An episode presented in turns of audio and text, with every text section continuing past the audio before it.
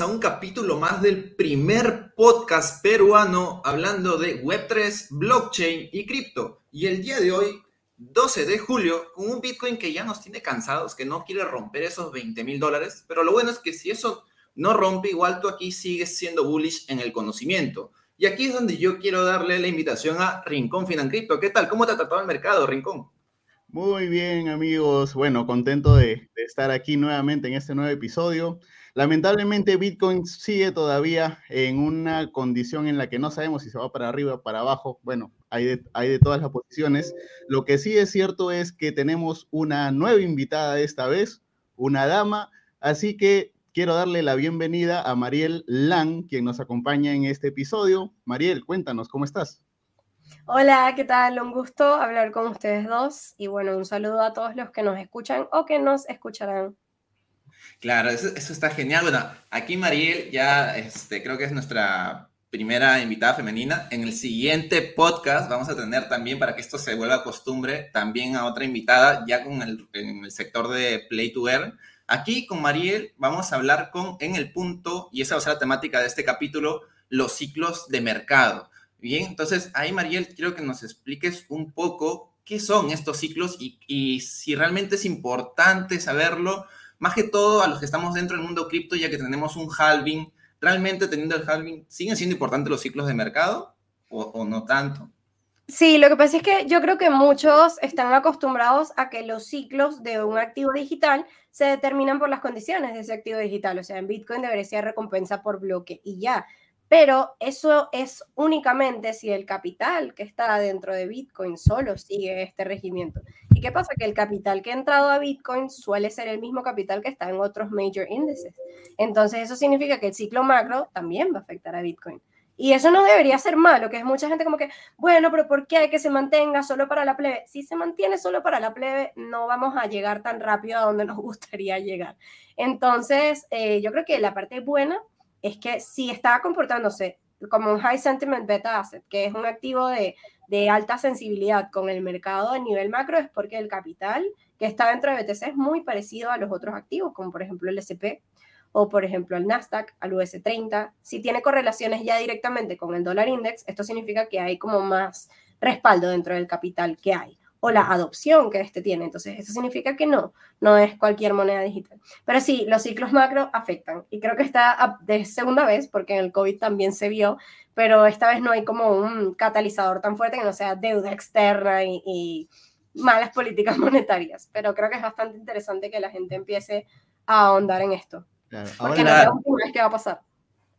Claro, eh, y ahí, por ejemplo, bueno, le doy el pase a, Rincón, que lo viste vocalizando la pregunta y se le ha quitado de la boca. Disculpa, Rincón, se dio el pase. No, sino que justamente em, hemos, sabemos, Mariel, que tú, eh, bueno, no, no estás reciente, sino que ya llevas un tiempo en el mundo cripto y hemos visto que cada vez más Bitcoin eh, va siendo más afectado, tan igual que, por ejemplo, un SP 500 o las acciones típicas y casi se mueve de forma similar. Eh, ¿Crees que esto cada vez va a ir siendo más pegado, o sea, se van a aparecer cada vez más? ¿O consideras que en algún momento Bitcoin podría despegarse de esa, esa misma, digamos, esos mismos patrones que está siguiendo el, el mundo tradicional? Por lo menos una de las cosas que nos tocó vivir a los que estamos allí desde antes de la, de la burbuja gigantesca del 2017 es que casi todas las caídas eran cuando nada más estaba cayendo.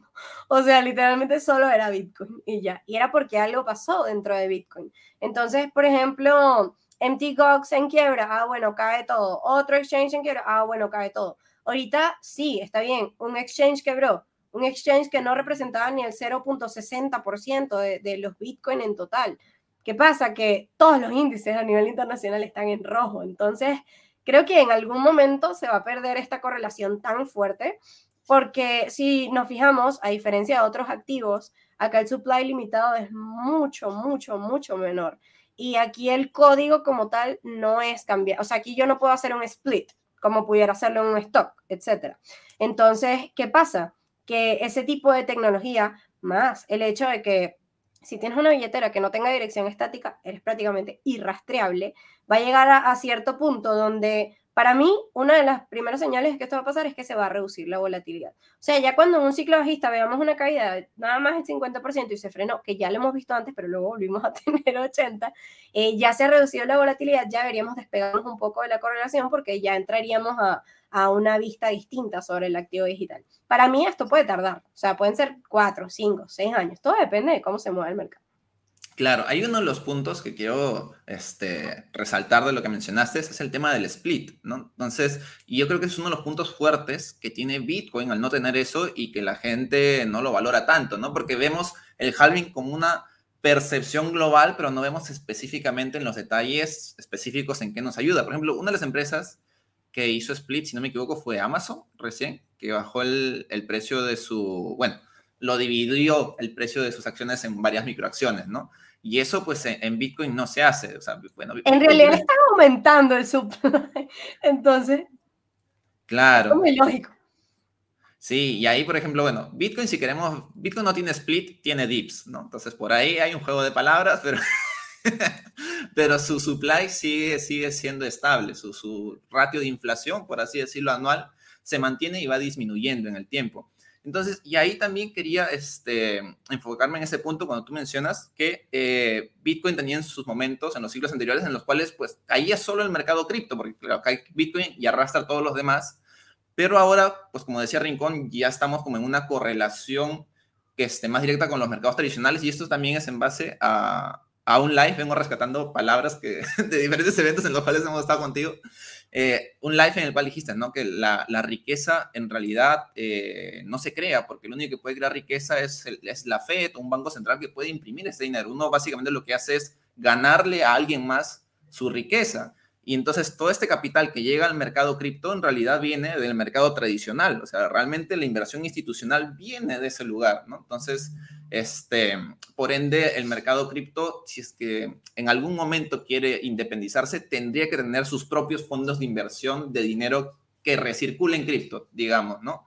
Un tema así. Y ahora, hablando de todo este dinero, siempre las inversiones eh, tienen que analizar un poco el tema de cómo va la macroeconomía, sea el sector que estemos, ¿no? Porque recordemos, pues, que el, el flujo de dinero va cambiando. Y todo esto está en base a ciclos y hay distintas fases de estos ciclos. Más o menos, ¿en cuántas fases se divide o, cuáles son estas fases de un ciclo económico, María? Para mí, una de las cosas más importantes sobre los ciclos económicos es que es algo que la gente no ha entendido. Sí, obviamente el capital es el que empuja este ciclo, pero la conducta humana es el que decide cuando hay una capitulación o cuando hay un tope de burbuja o un blow off top, etc. Y en los ciclos económicos son algo que existe desde que el mercado inició, o sea, desde hace más de 100 años ya. No es como que, ay, ahorita que están usando eso del ciclo económico para explicar, no. Literalmente es una serie de fases por las que pasan la economía y que o sea, suelen suceder hasta que llega la fase final y luego es un ciclo. Y sí, a diferencia de la historia no se repite, aquí sí, aquí literalmente los ciclos eh, se repiten. Entonces, ¿qué pasa? La economía tiene ciclos distintos, ¿no?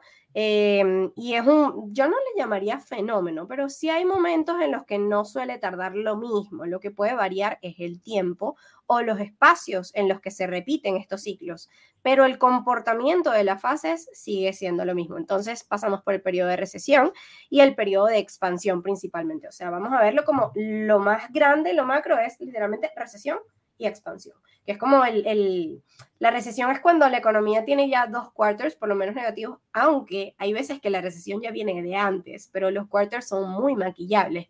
La información que nos dan a nosotros del rendimiento de una economía puede sonar muy positiva, pero si los, los primeros seis índices están hacia abajo, no es positiva en realidad.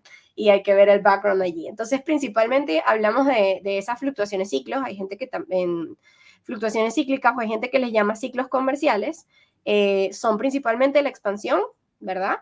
Que es lo que quisiéramos estar ahorita, y la recesión. Y se conoce como ciclo, ¿no? Porque cuando se termina empieza de nuevo. O sea, sí, cuando termina una expansión no es que empiezas una recesión de una vez, pero no tienes el mismo flujo de caja que antes, ni los mismos comportamientos que antes. Hay muchas veces que hay un blow of top duro porque todo depende de la transición monetaria. Y por lo menos en el dependiendo de qué tan rápido se recupere la economía, entramos o salimos de un ciclo o no. Y hay veces que entramos en un preciclo. ¿A qué me refiero con esto? Aquí si, hay una caída muy abrupta, mucha gente puede pensar que estamos en una recesión de una vez, pero ese periodo puede ser cortamente vivido. Significa que, bueno, estuvimos allí dos meses, entonces técnicamente no fue una recesión. ¿Qué fue lo que pasó durante el COVID? Eh, la recuperación económica empezó muy rápido. O sea, les estoy hablando de que en febrero todo tumbado y para abril ya había muchísimas cosas positivas, ¿no? Porque la inyección de capital fue fuerte. Entonces, los ciclos económicos son los mismos, el comportamiento macro no lo es, la deuda externa tampoco lo es. Entonces, eso es lo que tenemos que entender. Hay cosas que van a ser variables y hay cosas que no. Claro. Y aquí, por ejemplo, hablaste de unos índices para poder ver, digamos, la fase del ciclo en la cual estamos. Uno de ellos y corrígeme si me equivoco, sería el IPC, ¿no? Que es el índice de precio del consumidor, que es básicamente el, que está en tendencia. El 2022 ha sido el año del IPC. Sí, sí, y el, sí, no, y por lo menos yo creo que he visto demasiados tweets tipo eh, CPI, IPC o Gross Domestic Product, etc. Creo que antes no le prestaban tanta atención a los a los, a los, sí, a los índices económicos como tal. Entonces, ¿qué pasa? Mucha gente me dice, pero ¿por qué estás viendo el de Estados Unidos? Y yo, ¿por qué Estados Unidos es el dólar?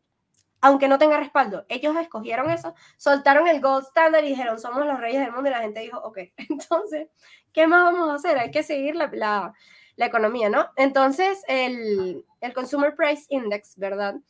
Es el que usamos para, o sea, en realidad, ¿para qué se usa? O sea, ¿cómo funciona un índice? Porque hay índices simples y hay índices compuestos. Hay índices que solo traquean tipo un precio neto o un ingreso neto, mientras que hay índices que son una formulación, son varias cosas, por eso les digo, son maquillables. O sea, si yo por lo menos estoy siguiendo la cantidad de maíz que se ha vendido, no puedo alterarlo si no tengo, o sea, lo único que puedo hacer es cambiar la cifra real. Pero si es una formulación, con una de todas las partes de, mi formulación que yo cambie, ya el resultado cambia. Entonces, por eso les digo que sí, obviamente el, Consumer Price Index nos mueve bastante el mercado al corto, pero la situación macro general es la que nos va a decir tipo, ah, esto sí fue verdadero, o mira, la Fed nos mintió, como cuando nos dijo que la inflación era transitoria.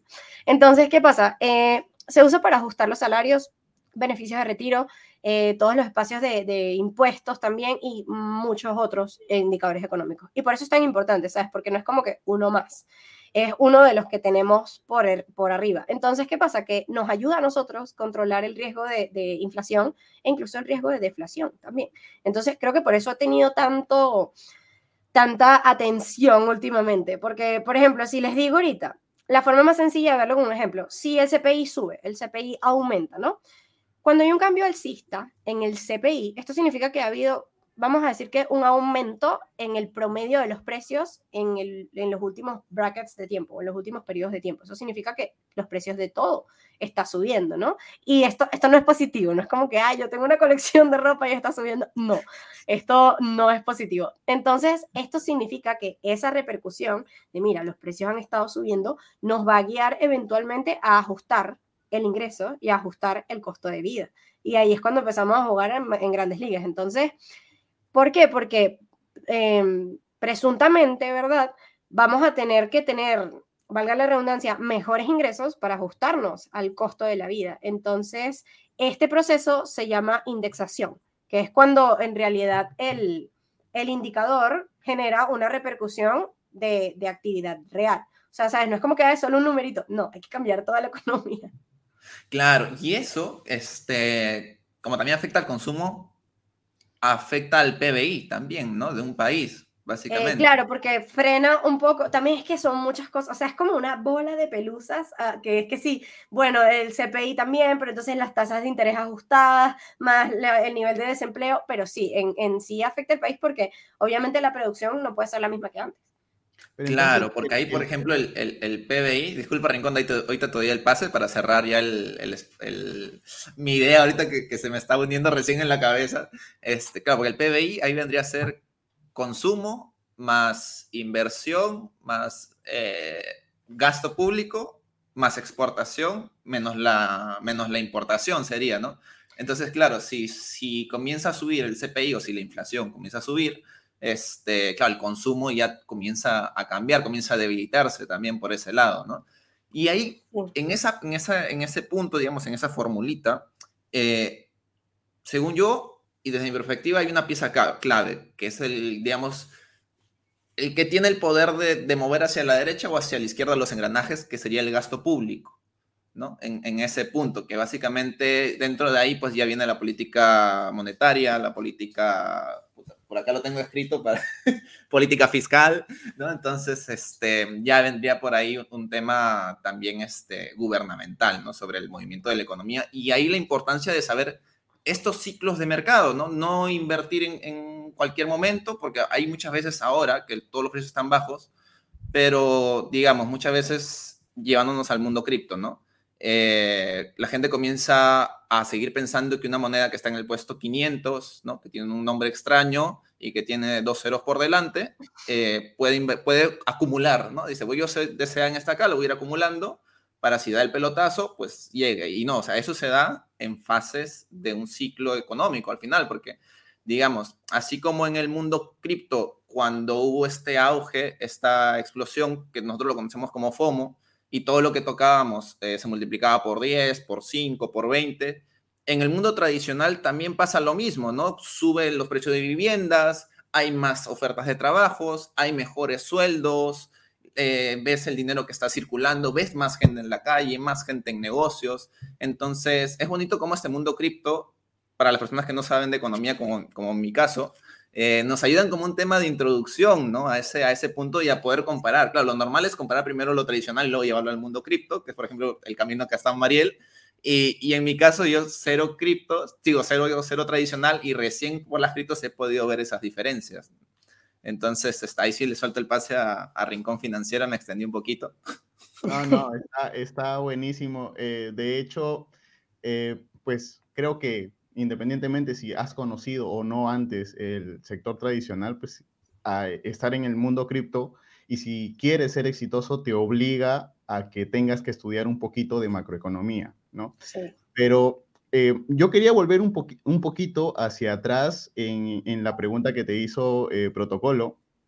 Eh, y estaba escuchándote atentamente y hacía una inferencia de que si es que estamos en un mercado alcista, por ejemplo, y el IPC empezara a despegar, en, ¿podría significar esto un indicio de que ya hemos alcanzado la cima y estamos y está habiendo un cambio de ciclo económico? El problema de esto es que tanto con los topes, que son los blow tops, como con los bottoms, que son las capitulaciones, el cerebro humano busca la forma de racionalizar. Entonces, por ejemplo, si te lo pongo del lado contrario, o sea, está demasiado bajo, siempre puede estar más bajo. Entonces, esto es lo que sucede. Cuando estamos en un agosto y está desmedido, podemos pensar, ah, bueno, ¿sabes qué? Vamos a salirnos de todo y a shortear todo porque en realidad estamos cerca. Septiembre, octubre, noviembre, ya en noviembre tú ibas a pensar, ah, bueno, entonces capaz diciembre es igual. Entonces, ese es el problema con los indicadores económicos, que siempre pueden extenderse mucho. Y la desventaja que yo tomaría como tal es el hecho de que, fíjense ustedes, o sea, yo por lo menos cuando yo, yo estudio economía, de hecho me faltan dos créditos para graduarme, entonces, bueno, por ahí eh, pueden ver, si les soy, gracias, pero si les soy honesta, lo que me ha ayudado a entender todo esto ha sido que lo que sí estoy graduada y tengo dos diplomados en teoría de juego y en data análisis. Esas son las dos cosas que me ayudan a entender todo lo demás, porque las fórmulas económicas son muy abstractas. ¿Y a qué me refiero con esto? A que, por ejemplo, eh, como estaba pensando Rincón, o sea, si ya en un momento yo tengo un indicador excedido, pues probablemente tenga en algún punto que regresar. El problema es que nunca podemos saber cuándo es ese punto. Porque, por ejemplo, ahí está el VIX, que es el índice de volatilidad que nos ayuda a medir el mercado de Nueva York.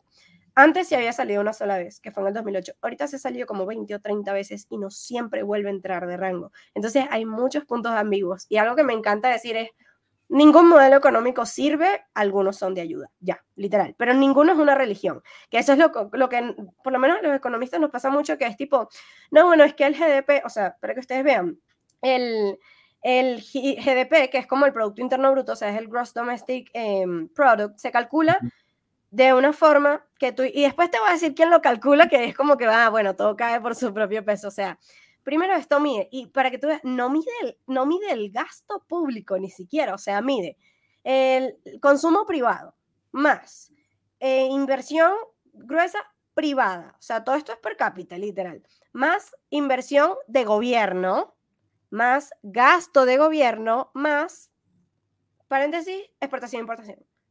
Eso es lo que mide. Por eso les digo, es demasiado fácil cambiar eso. Ahí, sí. ¿Y quién lo calcula? La, la Agencia Nacional de Estadística. entonces, ¿Y eh, eh, cuál es el estándar? El estándar internacional. Entonces, yo sí lo que creo es que, y uno de los, de los ciclos que me gusta a mí más seguir es el ciclo que no tiene nada que ver con número, porque los mejores ciclos son los ciclos atemporales. ¿A qué me refiero? A que si esto pasó hace 100 años y se repite ahorita, es porque las bases con las que se fundaron ese ciclo son atemporales. Entonces, miren, ¿que ¿han cambiado las acciones o el tipo de acciones que compramos? Sí. ¿Ha cambiado la tecnología? Sí. ¿Ha cambiado la cantidad de gente que puede invertir en un mercado? Sí. ¿Ha cambiado el público? Sí. ¿Ha cambiado la deuda, la cantidad de dinero? Sí. ¿Qué es lo único que no cambia y que no hemos podido estudiar a, profundidad porque siempre se tranca en un momento? La emoción humana, que es la que actúa en base a un mercado. Por eso para mí, Wyckoff o Wyckoff, o como le quieran decir, es el mejor midiendo las capitulaciones. O sea, de verdad. Y es lo que, lo que han hecho casi todos los magnates que ustedes ven detrás de fondos de inversiones, no es tanto seguir Em, ciclos económicos sí, obviamente ayuda muchísimo más que compres en una recesión que que compres en un ciclo de expansión, pero las emociones por detrás del, del, mercado, y por eso me gusta tanto la teoría de juego, te dicen todo, o sea, literalmente te dicen absolutamente todo, tanto desde el punto de alcista como que, creo que era Buffett que decía esto, no recuerdo, que si mi zapatero me está diciendo que está comprando acciones, es cuando yo empiezo a vender, porque ya ahí hay una euforia masiva. Y cuando ya todo el mundo piensa que jamás va a volver a subir y que ya está muerto, es cuando estás en capitulación, literal. Y esto no te lo dice ningún indicador. Cuando ya estás destrozado psicológicamente, ¿no? En una esquina, hecho así huevito básicamente, y ahí comienzan las velas verdes. Cuando sales de tu depresión de dos semanas y ves el gráfico, ya está 2X arriba, más o menos. Sí, sí, sí, sí, literal. Y cuando le entras con fuerza, de repente, vaya para abajo de nuevo, papá. Ahora, Ariel, eh, nada, más, para terminar protocolo, ¿y en qué etapa o en qué fase de este ciclo tú consideras que estamos ahorita, 12 eh, de julio del 2022? Espero que no me odien porque sé que a muchos no les va a gustar esto que, que, voy a decir, pero para mí todavía no estamos en la recesión absurda, literal, aún no. Entonces me da risa porque cada vez que alguien me pregunta, le digo, ah, ¿recesión ahorita? No, no, ah, pero el año que viene sí, o sea, es casi inminente literal, entonces todo el mundo se queda, que, que, o sea, ¿por qué? ¿Qué pasa? Miren, hay algo que está manteniendo todo esto de que no se vaya a la pi, y eso es cómo están manejando la deuda externa. Como todos los países están endeudados, pero hasta la madre, se han abstenido de tomar acción con respecto a esto. Entonces están prácticamente, vamos a, piénsenlo de esta manera. Hay dos personas paradas en una cuerda floja y solo están haciendo equilibrio porque se están agarrando de las manos. Saben que si se sueltan, lo más probable es que se caigan los dos. Pero hay una remota posibilidad de que uno se suelte y se agarre la cuerda y el otro murió. Entonces, así estamos a nivel internacional con la economía. Hay, hay demasiada deuda externa, pero nadie está como en, en la posición para decir, págame, ya, no hay garantías, porque todo el mundo está en un declive económico por malas políticas monetarias o por, vamos a decir que gestión acelerada. Si hubiesen hecho lo que hicieron en el COVID, distribuido en dos años, no estuviéramos viviendo lo que estamos viviendo ahorita, pero tampoco hubiésemos vivido los all-time high de noviembre ni la economía en crack. Literalmente le echaron fertilizante a una matita de este tamaño y ahora tienen un tronco que no pueden sacar. Entonces, entonces, para mí, em, de aquí hasta el fin, van a, hasta el fin de año, no hasta el fin del mundo, hasta el fin de año, van a haber eh, muchísimas consolidaciones, lateralizaciones. Sí, lateralizaciones de 20%, 30%, pero no veremos all-time highs, por lo menos si la economía sigue como está. Ah, que de repente la Fed anuncia, miren, ya no vamos a aumentar las tasas porque todo se arregló. Ah, bueno, sí, súper asista, se reduce esto. Pero as of now, literalmente ahorita, para mí lo que queda de año va a ser una lateralización. ¿Qué es espacio para acumular? Sí. Que todavía, sí, o sea, este es en base a las políticas que hay ahorita. Política internacional cambia, vamos a subir las tasas de interés por 1.15. Olvídense que por lo menos macro bottom 50% menos para casi todo. Entonces, por eso es que este, hay que estar tan, eh, tan al tanto y, y diversificar el tiempo en el que compramos activos, porque las políticas también cambian, ¿sabes? Si yo hubiese comprado en noviembre, tipo, ah, esto está escrito en piedra, pero no, la Fed es bastante flexible, a veces para bien, a veces impresora de dinero hace brr, y a veces para mal, de tipo, todo se va para la nada. Entonces, mientras las medidas económicas siguen iguales, o sea, punto 75, punto 50 aumento cada dos meses, cada mes, para mí es una lateralización. Suben mucho las tasas de interés, o los indicadores económicos lo empezamos a ver muy negativo. Macro bottom por lo menos un 50% más, o sea, del actual. No es que, ah, va a caer 100%, se fue a cero. No, existe la paradoja del seno, siempre puede caer más. Entonces, literal, eso en cuenta. Y sí, em, para el año que viene sí estaremos en ese periodo de recesión. El periodo de recesión es cuando esa lateralización dura más de lo que debería durar y todo está negativo. No ves los pumps de, de relief como tal, pero tampoco hay, o sea, esa economía que no ves en Internet tampoco la vas a ver en la vida real. El consumo se frena, dos, la importación también se frena, dos, la exportación también.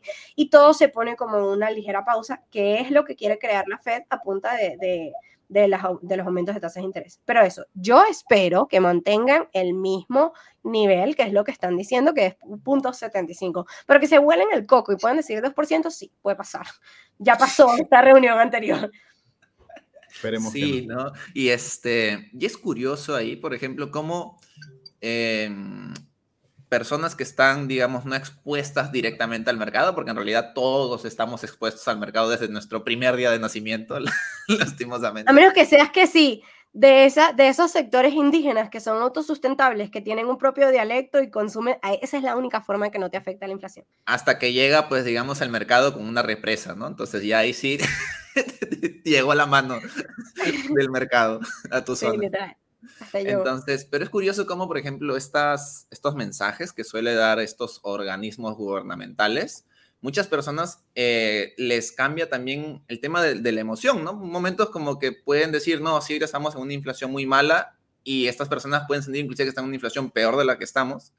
Y luego, si este mm, ente gubernamental dice, no, descuiden, ya con esto lo hemos solucionado, las personas psicológicamente van a ver todo mejor. O sea, no se llegan a cuestionar o a ver más a profundidad ahí. Y yo creo que ese es un punto como que en el cual todos hemos estado en un momento eh, y es muy curioso como ahora es como ver, si digamos, si vemos un telar, ¿no? Siempre toda la vida hemos visto como que lo bonito, pero nunca hemos visto quién está detrás hilando todos esos hilos al final, ¿no? Y ahorita estamos como del otro lado, hemos dado la vuelta y estamos viendo todas las costuras que hay y los fallos entre costura y costura y, y dónde pueden ocurrir posibles errores de, de, un destejimiento, digamos, una cosa así. No, y creo que algo, algo gracioso es que últimamente me he topado con mucha gente anti-criptos, anti-Bitcoin, pero es que solo vienen cuando todo está bajito. Cuando todo está en all time high no se atreven a soltar una palabra. Y me han dicho, lo que pasa es que el sistema es literalmente absurdo. Y yo, mira, si tú me estuvieras comparando Bitcoin con trueque, yo te aceptaría que es absurdo. ¿Por qué? Porque el trueque es un bien finito por un bien finito, literal, es un intercambio de valor. Pero si me comparas Bitcoin con el sistema actual, me estás diciendo que una impresión infinita para intercambiarse por bienes que en algún momento se van a acabar y fomentar una economía literal desmedida en consumismo, tiene más lógica que un sistema descentralizado que permita accionar el P2P y ahí todo el mundo se queda.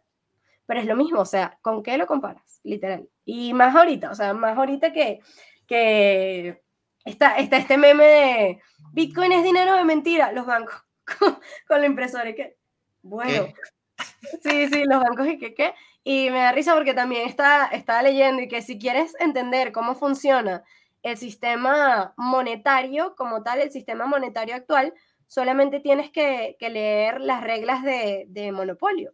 Y entonces la regla de monopolio decía, ¿qué hacer si el banco se queda sin dinero? Entonces dice, el banco nunca puede quedarse sin dinero. Si el banco llega a quedarse sin dinero, tome un papel, anota una cantidad que quieres usar y esos billetes son válidos siempre y cuando los emite el banco. Luego, cuando se regresen todos los billetes, los anteriores pueden seguir en circulación. Y yo, mm, sí, válido. Claro, y ahí recapitulando un poco hacia atrás, eh, que, me, que me quedé con esa dudita para, para el público, mencionaste lo de la teoría del juego, si no me equivoco. Ahora, yo sé que pues alguien que sea curioso puede entrar, buscar en Google diferentes documentos o buscar, digamos, eh, videos en YouTube, ¿no? Que, que, expliquen resúmenes. Pero si por ahí alguien quiere comprarse un libro sobre este tema, algún, algún título de libro que les podrías eh, recomendar. Ojo, aquí nada de recomendación financiera, cada quien va, compra bajo su propia responsabilidad, inclusive de los libros. Sí, no, y bueno, para, sí, bajo, su responsabilidad. Si después les parece absurdo, no lo compre. entonces, em, para serles súper honesta, de hecho se pueden certificar, la certificación no es costosa, eso sí es bastante larga y los van a poner a, modelar juegos y probablemente no se diviertan, pero sí se divierten que degeneradamente como yo, entonces estudien la, certificación de Stanford, está completamente disponible eh, por internet, la pueden buscar o la pueden hacer por Coursera, que es la misma certificación y es bastante económica. Entonces, eh, para hacerles... Sí, vaya, vaya. el momento esperado del medio tiempo. Hoy día tenemos un sorteo de 10 NFTs muy chéveres gracias a nuestros amigos de AQ.pe. AQ es un proyecto que quiere ayudar al negocio, eh, a los negocios a aceptar pagos con criptomonedas de forma sencilla usando su plataforma. Cada NFT, mucho ojo aquí, cada NFT recibirá el valor de un dólar en el toque AQ. Para más información, visitar su página web AQ con Q y con K, Sí, exacto. Y ahí pues este, explicarles que el código QR que viene un inicio, una vez que entren, los va a redirigir a un link tree, bien, básicamente, donde dentro de este link tree podrán ver una encuesta y básicamente tienen que llenar eh, cómo llegaron al podcast, dejar su wallet de Metamask, porque si no, cómo les llega el, el NFT, y entre, este, van a ser, en este caso, Rincón, corrígeme ahí, los 10 primeros en orden de llegada o será sorteo en este caso. Ya lo veremos, esa es una sorpresa. Ah, ah, bien, perfecto. Estamos perfectamente organizados en ese punto. Pero bien, igual, muchas, muchas gracias por. Vayan, vayan. Vayan a reclamar tus que... Mariel, disculpa que te cortáramos, y es tradición. No, no yo después vi el reloj yo, uy. claro, eso es para ponerle un poquito de emoción aquí. En realidad es un, es un segmento que se está convirtiendo en, en en el más esperado, digamos, porque siempre saben que, aquí en De Cero a Cripto pues tenemos algo para, para los fieles este, oyentes y los que nos ven a través de YouTube. Sí, por ahí siempre tratamos como de obsequiar algo a la comunidad. Por ejemplo, la semana pasada fue un pop-up de una prueba de asistencia. De paso también para que vayan conociendo, porque mucha gente conoce desde la teoría, pero pues de ahí en la práctica hay mucha gente que conoce qué es un NFT y no sabe cómo crearlo. Y crear un NFT es muy sencillo. ¿No? Entonces, esos puntos siempre son buenos a través de los obsequios como para incentivar la mente también por ahí, ¿no? Entonces, María, disculpa que te cortáramos, estabas hablando del tema de, Stanford y la certificación, que si bien es extendida, pues si les agrada ese tema, lo, van a disfrutar mucho. Sí, miren, em, uno de los mejores libros como tal para mí, o sea, y también es como, es como el patrón Bitcoin, o sea, literalmente es para entrarle a la teoría de juego, es uno que se llama el arte de, la estrategia. Y este es de mm, Avinash K. Dixie, si no me equivoco, se llama El arte de la estrategia y es la guía de un teorista del juego para lograr cosas, literal. Entonces te va, te va a ayudar a entender por qué estudiar esto, porque mucha gente me pregunta tipo, ay, ahora sabes jugar ajedrez y yo, that's not el punto, pero eh, es bastante bueno. También hay otro que es de John von Neumann que habla bastante la teoría aplicada a, la economía y es literalmente teoría de, juegos y el comportamiento económico. Este otro libro es bastante bueno. Y si quieren ver una película, Una mente brillante les va a ayudar a entender para qué sirve, en realidad. O sea, más tangible. Entonces, eso. Casi todo el mundo me pregunta, ah, ¿cómo una mente brillante? sí. Solo que con Excel no estamos en ese nivel de coco. Claro, está, está genial. Espero que la gente por ahí lo, haya apuntado. Los que están manejando ya saben que esto lo pueden volver a escuchar, así que sigan manejando, no se vayan a, chocar por ir apuntando al mismo tiempo. Y por ahí le quería, volviendo al tema, quería hacerle la pregunta a Mariel sobre los ciclos de mercado. Si tú piensas desde tu punto de vista que estos ciclos realmente son orgánicos, o sea, realmente se basan en las masas y su, digamos, su exposición al riesgo que tienen en diferentes momentos? ¿O hay, digamos, algún ente por detrás que determina en una mayoría posible cuándo comienza o cuándo está este ciclo de inicio y cuándo está el ciclo ya de, de finalización? Yo creo que, o sea, ¿hasta qué punto es manipulable? Porque muchos, muchos preguntan como que, ¿qué es, o sea, para definirlo creo que hay que definir qué es manipulación. O sea, manipulación es vehementemente tomar la decisión de cambiar algo a curso personal sabiendo que hay otras personas afectadas allí. Entonces, ¿qué sucede? Por ejemplo, en los mercados en general, eh, he escuchado mucho la palabra manipulación, manipulación, manipulación, pero excesivo, sobre todo en la gente que hace trading. Entonces, ¿qué pasa para, para entender qué cosa sí está manipulada o qué, es, qué cosa es simplemente un acuerdo? Hay una cantidad de órdenes públicas, sobre todo en, pares de trading como BTC o SDT, donde no tenemos una parte, vamos a decir, o sea, no tenemos un order book privado, ya que el ledger es técnicamente público. Entonces, todo el mundo tiene información de dónde hay probablemente pares de venta, dónde no, dónde hay excesos de liquidez, etc. Si yo soy una persona que tiene 10 billones de dólares y la cantidad de liquidez actual es 4 billones de dólares, mi orden por mercado no se va a poder llenar. El precio se va a mover y se va a llevar todas sus órdenes, todas las órdenes contrarias a la mía. Eso técnicamente no es manipulación porque la persona no tuvo acceso a información que tú no tuvieras. Lo que pasa es que tuvo la visión de entrar allí y tú eras liquidez. Tú no eras, esa persona le voy a robar su... No, simplemente eras liquidez dentro de un gráfico. ¿Qué pasa? Que cuando hablamos de manipular la economía es prácticamente la única forma de hacerla funcionar. Y de ahí vienen las tasas de interés, los productos internos brutos, los niveles de exportación, las tasas de exportación, cómo se fija el precio de una moneda o el intercambio de una moneda, etcétera. Como ustedes han visto, por lo menos ahorita estamos en el bajo del euro en 20 años. Entonces, ¿qué pasa? ¿Hay un grupo de personas que se ponen de acuerdo? Sí, ya esto sí todo el mundo lo sabe. Hay un Fondo Monetario Internacional, está la Reserva Federal, que hay un grupo de personas un poco más arriba que se beneficia de esta toma de medidas, en efecto. Hay muchas multinacionales que son literalmente las dueñas del mundo y no porque yo quiera decir, ah, son la élite. No, si te fijas en sus reservas de liquidez, son en efecto dueñas de un porcentaje bastante fuerte eh, del mundo y ellos en, sí se benefician por estas medidas económicas. ¿Por qué? Durante la pandemia, la Reserva Federal decide dar eh, créditos sin cobrar porcentaje yo, persona común y corriente, voy y pido un crédito y probablemente me lo niegan, pero una compañía de 40 billones de dólares al día pide un crédito y se lo aprueban sin porcentaje, ya es como que hay ahí una manipulación. Pero en realidad hay niveles en los que no es una manipulación, sino simplemente el accionar de mercado, pero hay niveles en los que sí, claramente es a raíz de un, de un propósito mayor al que tal vez todos nosotros podamos entender. Claro, una de las herramientas pienso yo, de, posible manipulación podría ser los tipos de interés, básicamente porque es como que abrir y cerrar una de las llaves de, flujo de dinero que, es, que, ingresa al ciclo, ¿no?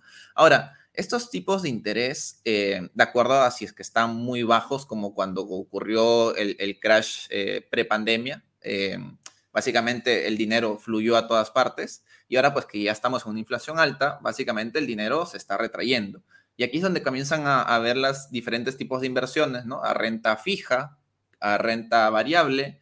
Y bueno, dentro de esta renta variable queda como una renta variable de, alto riesgo o de riesgo, por así decirlo. ¿Cuánto crees, o si es que crees, este, que, afecta directamente estos tipos de interés a, digamos, eh, la decisión de los inversores en, diferentes tipos de renta? Mira, yo quiero ser como que súper honesta acá porque el problema, y por esto es, que no quería tocar el tema de las CDS, pero lo voy a tener que hacer, es que la única forma de controlar el flujo de caja es literal con los tipos de interés. Y ya, o sea, yo puedo decir eh, literalmente en definir un, pautar una tasa de interés para que la economía se ralentice o pautar una tasa de interés para que la economía fluya fácilmente. Si literalmente las tasas de interés eh, por por préstamos, por ejemplo, están en cero, obviamente todo el mundo va a pedir un préstamo y va a fundar un negocio, se va a comprar una casa, va a hacer, etcétera. ¿Cuál es el problema? Que estas tasas no suelen ser fijas. O sea, tú no puedes conseguir un fixed rate de, comprar una casa por 20, 30 años. De hecho, tú firmas el contrato y aceptas que por 20 años tú vas a pagar, sea cual sea la tasa. Que la tasa es 12% ahora y la compraste en cero, sí. Entonces, ¿qué pasa? Que la única forma de manejar la economía son las tasas de interés a nivel de flujo de caja. Hay muchas otras cosas que puedes hacer, o sea, puedes incentivarla imprimiendo dinero, la vas a volver nada, como pasó ahorita, o puedes retirar dinero, que también lo están haciendo. Sin embargo, los tipos de interés son lo que prácticamente afecta en varios niveles a la economía. Los otros, los otros modus operandi como tal de la Reserva Federal solo van a cierto nivel, tal vez a consumo externo, o tal vez a propiedad privada, o tal vez a macro eh, pero las tasas de interés le afectan tanto al, al, corporativo que tiene una compañía de billones de dólares como a la persona de día a día que quiere tener una cuenta de ahorro. Entonces, ¿qué pasa? Que si fuera la forma tradicional, eh, la inflación no debería estar en este nivel, está en estos niveles por lo que pasó el año antepasado durante el COVID y el, vamos a decir que inundamos el mercado de capital y eso nunca había pasado.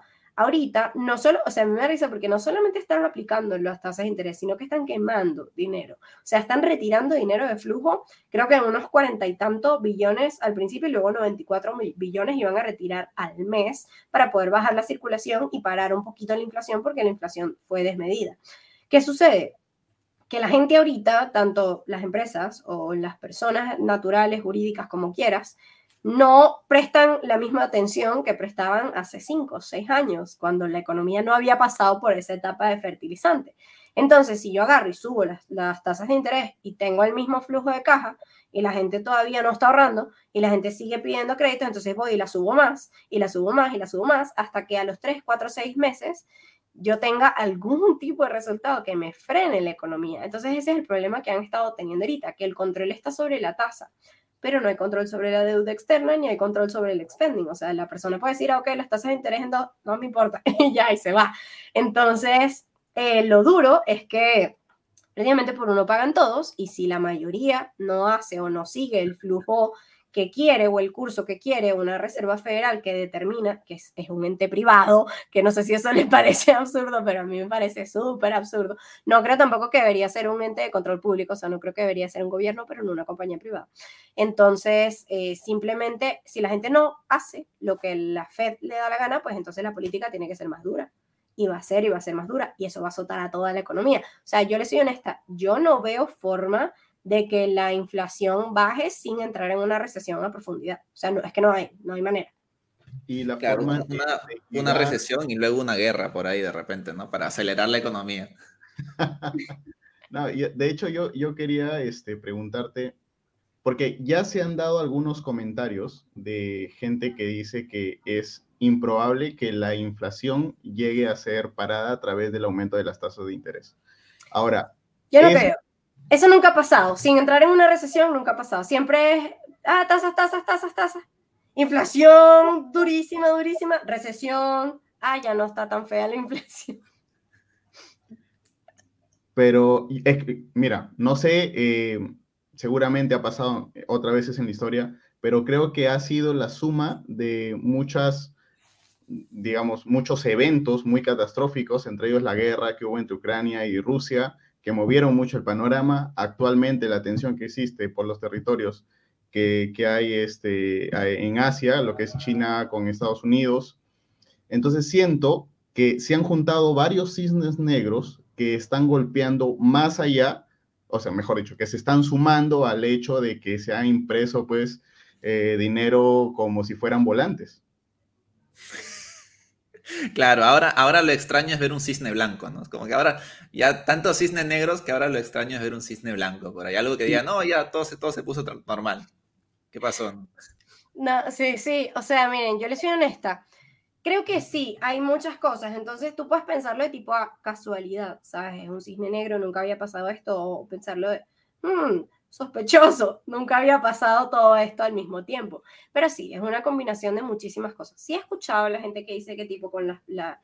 Miren, yo les soy honesta, si las tasas de interés este año frenan la inflación, eso sería la primera vez que ha pasado en la historia y sería un milagro. O sea, si, si lo otro es un cisne negro, este es un, un dinosaurio literal que revivió y es transparente. Y al mismo tiempo es neón y brilla las noches. O sea, este, te estoy diciendo que si lo logran hacer, que para mí es prácticamente imposible, ajá. Pero lo más lógico es que sigan con las tasas de interés, entremos en una recesión, tal vez una recesión no tan dura como las anteriores, pero sí de alto periodo, porque si ves con las tasas van tantos, punto 75. No, la siguiente no vamos a aumentar a uno, es poco probable, la siguiente uno. Entonces, ¿sabes? Ya perdieron cualquier tipo de credibilidad tampoco, porque es muy distinto decir se está considerando a decir tipo no. Pero es que como ellos saben, es compra el rumor, vende la noticia. Una vez que se sepa cuál es la tasa, se va a especular en base a ese número. Entonces no les conviene. ¿Y qué sucede? Son muchas cosas, o sea, obviamente, deuda externa, más el, el, ambiente macro como tal, lo que está pasando en Rusia y Ucrania, que sí, tal vez si tú estás en Latinoamérica ni cuenta te has dado, pero Rusia y Estados Unidos sí tienen un problema. De hecho, toda Europa versus Rusia hay un problema ahí fuerte también. Rusia acaparó una cantidad de materias primas, como tal, de todo, energía sobre todo. Entonces, ¿sabes? Si de repente te dice, chao, no tienes luz. No, bueno, pero no, estás en la OTAN, no tienes luz. Entonces, ¿sabes cómo, cómo se puede lidiar con este tipo de cosas? Entonces, piensas que ahí hay varias cuestiones que, resolver y si les soy honesta, no es que sirva de mucho tener a, a, 15 parlamentarios, 50 parlamentarios sentados pensando qué hacer sobre esta decisión, porque los únicos que no tienen ni voz ni voto en la decisión de la economía son los que en verdad la creen. Entonces, ese es como el, el, ciclo acá de, de, ah, sí, buena economía, ah, mala economía. ¿Qué puedo hacer? Nada, literal. Adaptarme.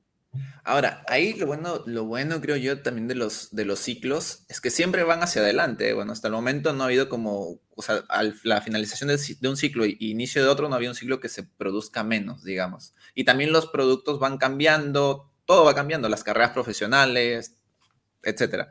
Entonces, ahora, desde ese punto de vista, eh, llevándolo un poco al mercado cripto y comparándolo un poco con los diferentes tipos de rentas que tenemos, Bitcoin ahorita en qué tipo, o sea, ya sabemos que no es fija, pero dentro de lo variable, ¿en qué categoría estaría? O sea, ¿estaría casi igual que un SP500 o más riesgoso que un SP500 como un Nasdaq o más todavía? No, yo creo que Bitcoin es como un volatility 75, o sea, inoperable. Literal, es si te fijas, es un indicador. O sea, obviamente Bitcoin es un activo de propiedad digital, ya, ya, ya, un commodity, como lo quieran ver, pero también es un indicador de qué tanta adopción hay dentro de un sector descentralizado y qué tanta de esa adopción es porque valoran literal la, única propiedad privada real que hay, no el precio. Entonces, que el precio repercute, sí. O sea, no es por nada, pero fíjense ustedes todo lo que ha pasado y el para no ha quebrado 17. O sea, no ha quebrado. En cambio, en la burbuja del 2017 fue que, ¡pum! Adiós, vete a 3000. Entonces, ¿sabes? Yo creo que eso, para mí estaría dentro, o sea, para mí, de lo más parecido como tal, estaría con respecto, para mí es un commodity digital, literalmente. Sí, es como un oro digital. Lo que cambia es que obviamente va a ser mucho más volátil, pero es que la cantidad de oro que tú tienes en circulación no es la misma cantidad que Bitcoin. Aparte, el caso de uso del oro es muy distinto al de Bitcoin. Yo guardo, ponte que guardo oro en mi casa me lo roban y ya, hasta ahí quedó. Yo guardo bitcoins y siempre y cuando alguien que hasta a mí se me puede olvidar mi llave privada son míos. Es como, es lo más parecido a una conciencia, o sea, no es incautable, a diferencia de todos los demás activos. Y para mí ese es como que el, el, la realización a la que no todo el mundo ha llegado y por eso todavía lo ven como, ah, como Lagarde, que es la de el Banco Central de Europa que se la pasa diciendo, no, las criptomonedas son especulación y yo, ah, el dólar vale lo mismo que el euro. Entonces, ¿sabes?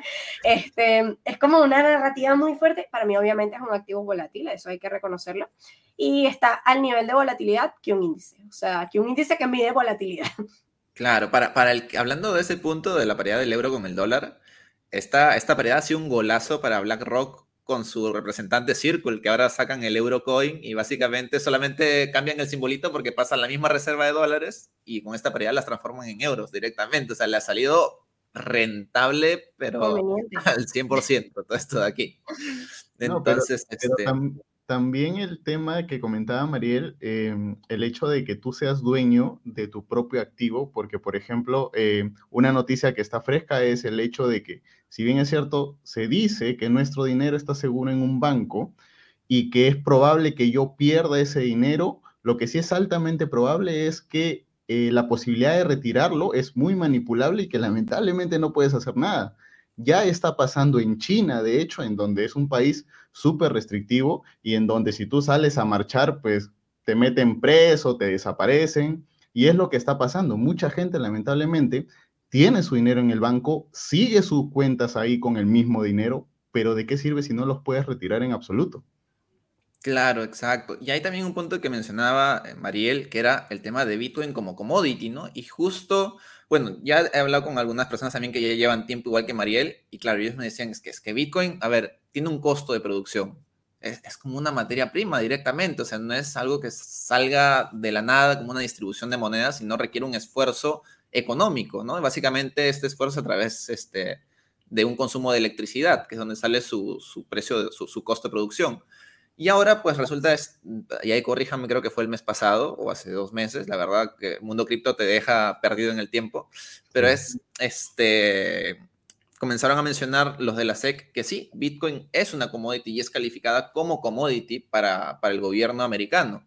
Entonces, y esto uno ya lo va hilando, ¿no? Dices, bueno, ya aquí ya le están prestando más atención. Qué curioso que justo sea ahora cuando ya más gente conoce mucho más de Bitcoin. No es como que el, el, ciclo del 2017 fue el, como que el primer empujón, ¿no? Es como que esa, esa persona que la ves en una fiesta ya la conoces de algún lado, pero no le hablaste tanto. Y ya ahora la has vuelto a ver y es como que dices, ah, oye, yo te vi en el 2017 cuando costabas 17 mil dólares, ¿no? Ahora que ya te veo en 30 mil, pues qué tal. Y hay como una mayor confianza. Entonces, qué, qué curioso por ese lado que todo, todo cae preciso en un momento específico, ¿no? Y ahora pues no, ahora sí, ya Bitcoin es commodity y ya de repente ya comienzan a, a, regular más los custodios, curioso también que comienzan a caer custodios, ¿no? Entonces, es, es bonita toda esta trama de, de, economía, por así decirlo. Que en realidad yo creo que es, es poco probable que las cosas se den al azar, sobre todo cuando hablamos de, de macroeconomía. No sé qué opines tú ahí, Mariel.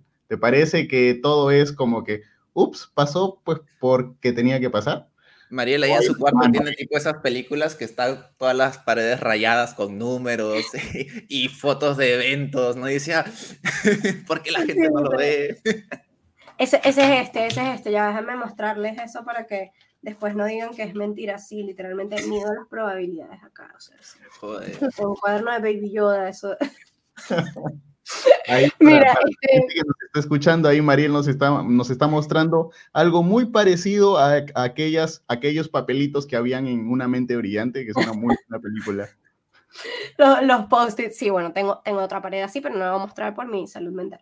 Pero este, mira, eh, yo creo que hasta cierto punto podemos decir están pasando las cosas porque tenían que pasar. O sea, si hay hechos fortuitos y tenemos que aceptar que eso existe. O sea, por ejemplo, Hiroshima, nadie sabía que podía, o sea, era tan, o sea, yo me quedé loca como tal con las probabilidades que habían de que sucediera y cómo pasó el suceso. Lo mismo con Chernobyl, ¿sabes? Era una de las, de hecho, la energía nuclear es una de las que consideraba más segura. Y por cierto, vean la serie, está bastante buena. Por un error humano se destruyeron miles de vidas, o sea, literal. Entonces sí, hay cosas que, ¿sabes? Pasaron y no teníamos control, pero las tasas de interés no son una de esas cosas. Entonces, eh, por lo menos lo de Rusia y Ucrania se veía venir. Rusia tiene años metiendo gente por, por ciudad fronteriza a Ucrania, creando allí como ya sus focos de, de, de divide y conquistarás. Entonces sí, tiene, y tiene años diciendo literalmente en televisión nacional pública, mira, voy a invadir Ucrania. O sea, no era como algo que no se esperaba. Ahora, eh, ¿cuándo? No se podía saber. Lo mismo, por ejemplo, hasta qué punto eso no estaba planificado, no, capaz Putin tenía la fecha escrita desde hace 10 años y ya le estaba consciente, nosotros no. Entonces, ¿qué cosas no son hechos fortuitos para mí? Hay muchas cosas que son simplemente resultados de probabilidad. Por ejemplo, hay muchos fondos insolventes, como estábamos hablando ahorita, excesivos fondos insolventes. ¿Era una probabilidad que eso sucediera? Sí. Mientras, o sea, si no son criptomonedas eh, de las que se caen por completo, pues entonces probablemente sean exchanges centralizados y sus criptomonedas. Entonces, sí, hay hechos allí que, aunque parezcan fortuitos, prácticamente había una probabilidad de que sucedieran. Y hay otras cosas que sí son literalmente cisnes negros, por ejemplo. Ahora, el precio de la gasolina era algo que yo creo que desde el gobierno de Trump se decía que el precio de la gasolina se iba a, volver loco como tal. Entonces, yo creo que una de las cosas acá a considerar, y literalmente las cosas más importantes, es que mm, a punto de gasolina era bastante obvio que iba a pasar. Entonces, no fue un hecho fortuito nunca. ¿Y por qué no fue un hecho fortuito? Porque literalmente era poco probable que sucediera. Ya me asusté. Ah, llegaste. Ay, me asusté. Hola. Ay, yo me yo que no, la perra, ¿cómo es tan grande? Ajá, bueno. Entonces, el punto es que el, el hecho de lo que sí puede suceder, hay muchas cosas que van a pasar. Por ejemplo, cosas que sí podemos saber que, que, hay alta probabilidad. Recuerden que todo es probabilidad, o sea, literalmente hay una probabilidad de que mañana nos levantemos y Bitcoin esté en 100 mil, que esa probabilidad sea muy, muy cerca, cercana a cero. Sí, esto es cierto. Entonces, eh, lo lamento, muchacho. Pronto, pronto, Luna. Entonces, ¿qué pasa? Que si nosotros nos fijamos en la probabilidad, el oro, por ejemplo, va a seguir cayendo. El petróleo también, los gases naturales, los metales de reserva, las energías, o sea, eh, la paridad del euro con el dólar. Sí, hay muchos hechos que no son como que, ah, está pasando porque tenía que pasar. Y por detrás, sí hay una agenda y hay una, una planificación. Como ustedes están diciendo, ¿ustedes creen que los hechos, eh, los ciclos económicos son automáticos, yo creo que no. O sea, yo creo que literalmente ellos saben cuándo soltar un ciclo económico. Sí creo que esta vez se les fue de las manos. O sea, sí creo que tenían una recesión, porque si, si estabas dentro de las acciones, escuchabas la palabra recesión cada tres comentarios, desde el 2016, o sea, literal. Pero no creo que tenían en mente que les podía salir tan mal y tampoco tenían en mente de que este era justo el año que Putin iba a escoger. Entonces, eh, sí ha sido como los catalizadores para que todo se junte. Pero todo lo que pase a partir de esos dos hechos de que sí no se sabía cuándo, sí para mí está fríamente calculado. Claro. Y ahí, por ejemplo, hablando, tomando el punto este de las acciones, que es un mercado que no está acostumbrado a estas caídas tan grandes, ¿no? Como en el mercado cripto, y ahí de ahí vienen los memes, ¿no? Mercado cripto menos 60% normal, acciones menos 20 y ya básicamente el colapso financiero mundial, ¿no? Entonces, este, tú también que estás en este mundo de acciones, eh, en mi caso yo solamente soy criptos, ya algún día comenzaré a aprender más de acciones. Este, es más fácil, te lo juro. Si ya literalmente leíste sobre esto, ya. Mucho más Genial, eso, eso me motiva. Sí, entonces, desde ese punto de vista, quería hacerte esa pregunta.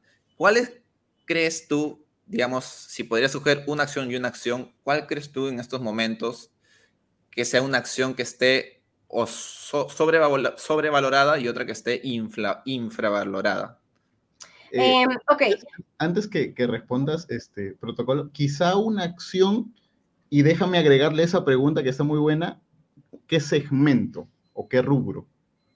Ok, miren, yo les voy a ser honesta, yo solo invierto en acciones de tecnología, literal, solamente. Porque, ¿qué pasa? Las otras acciones están pasmadas. Coca-Cola, pasmada. Unilever, pasmada. Todas las acciones que no tienen como vamos a decir que un nuevo sector de desarrollo, ¿qué van a sacar? ¿Otra marca de shampoo? No. Entonces, hay muchas que son de one product only. Entonces, ¿sabes? Es como, bueno, son blue chips, eso sí, si entregan dividendos, probablemente estoy ahí, que compro muchas acciones de, de value.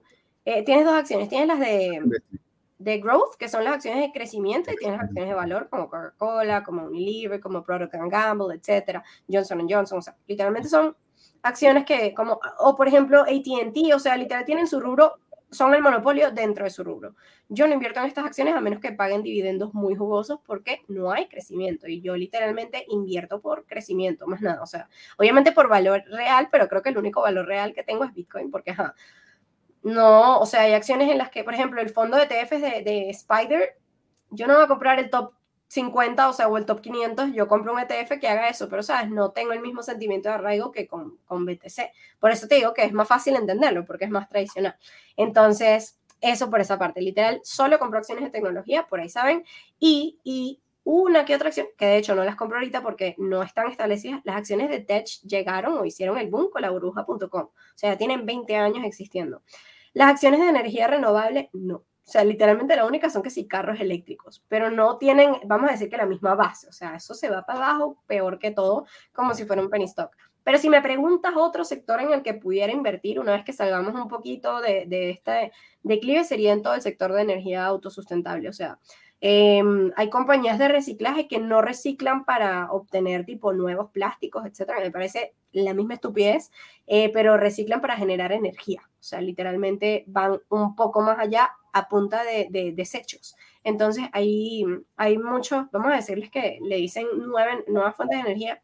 Literalmente es energía autosustentable, o sea, es energía que no depende de, de residuos, etcétera, porque les voy a ser honesta. Yo tengo una vamos a, decirle instinto, pero en realidad la probabilidad de que se peguen de la emisión de cambio climático y de toda la parte de huella de carbono para decir que por eso la economía no funciona es más alta que todas las anteriores. O sea, eh, le estoy diciendo que va a venir una narrativa pronto antes de, 2030 por lo menos, de que el mundo se va a acabar por esto. Y sí, obviamente hay una parte importante, no podemos seguir votando todo porque el mundo se va a acabar, pero no tiene nada que ver con la política monetaria en realidad.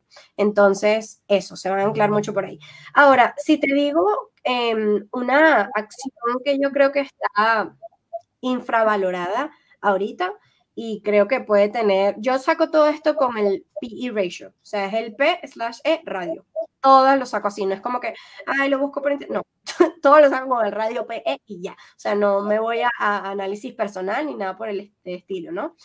Para mí una que está overvalued es Nvidia y también, también PTON. para mí son las dos que están, que yo todavía vendría. O sea, literal, y las estoy shorteando desde febrero. Entonces, eh, esas son, o sea, literal, Pelotón Interactive, que es PTON, y Nvidia, que está en, las dos están en Nasdaq. Entonces, esas para mí. Y también es el creador de bicicletas este, eléctricas. Y sí, y, ¿qué es lo que pasa? Si tú te fijas en, en los earnings, o sea, el price to earning ratio, te das cuenta de que no tendría que estar valiendo tanto. O sea, literalmente su, su retorno no da como para que la acción esté en ese precio.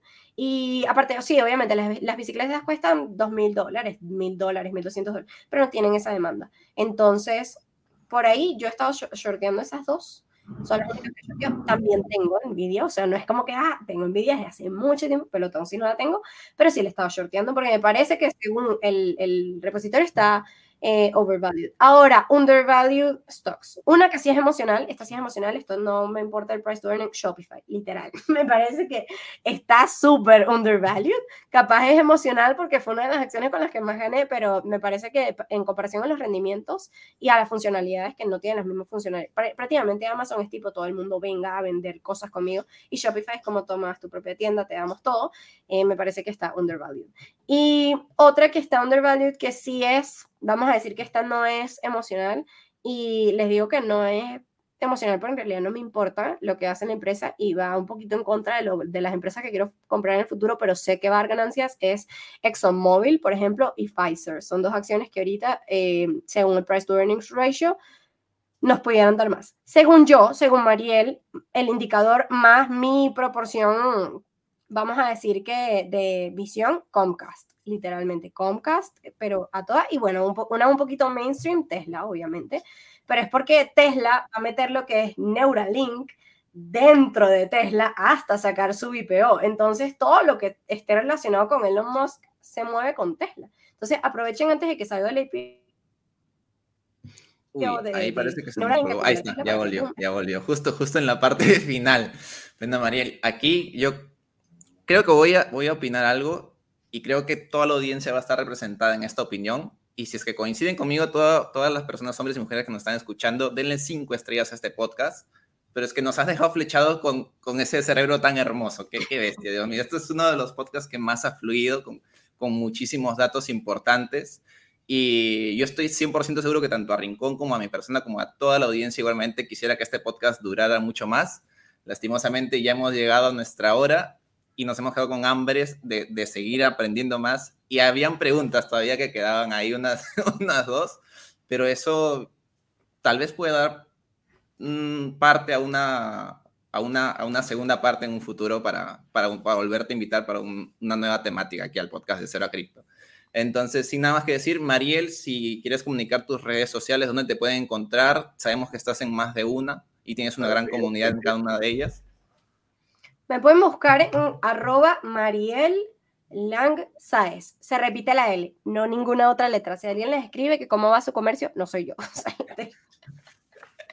ahorita, ¿cuántas veces se repite? Dos, nada más. Porque ahorita aparece un Mariel con, con triple L. Sí, no, es Mariel Lang Saez, todo pegado. Me pueden encontrar ahí en, Twitter, todas las redes. en Instagram, en Telegram, en todos lados. Buenísimo, buenísimo. Eh, bueno, ¿Hay, alguna red donde esté todos los links, digamos, como para que la gente no se pase tanto? Más que todo para Telegram, por ejemplo, que es un poco más dificultoso. El, en el Telegram es arroba Mariel igual. Y me pueden escribir a mi, a mi Telegram privado y yo les doy acceso a un grupo que tenemos donde les envío análisis siempre. Tengo un canal por allí. Perfecto. Bueno, Rincón, te doy el pase por ahí para que ya bueno, gente, como siempre, eh, si quieren, es, si no quieren perderse de absolutamente ningún episodio, recuerden que estamos en todas las plataformas, estamos en YouTube también y bueno, obviamente estamos en Google Podcast, en Apple Podcast, estamos en Spotify, estamos también en Audios, así que eh, vayan a escucharnos también en, la plataforma realmente descentralizada. Y bueno, ha sido realmente un placer. Mariel, muchísimas gracias por quedarte aquí con, y compartir todo tu conocimiento y acompañarnos en este episodio que ha sido muy, eh, bastante maravilloso. Así que mil gracias y nos estamos viendo en, una siguiente, en un siguiente episodio. Chau, chau.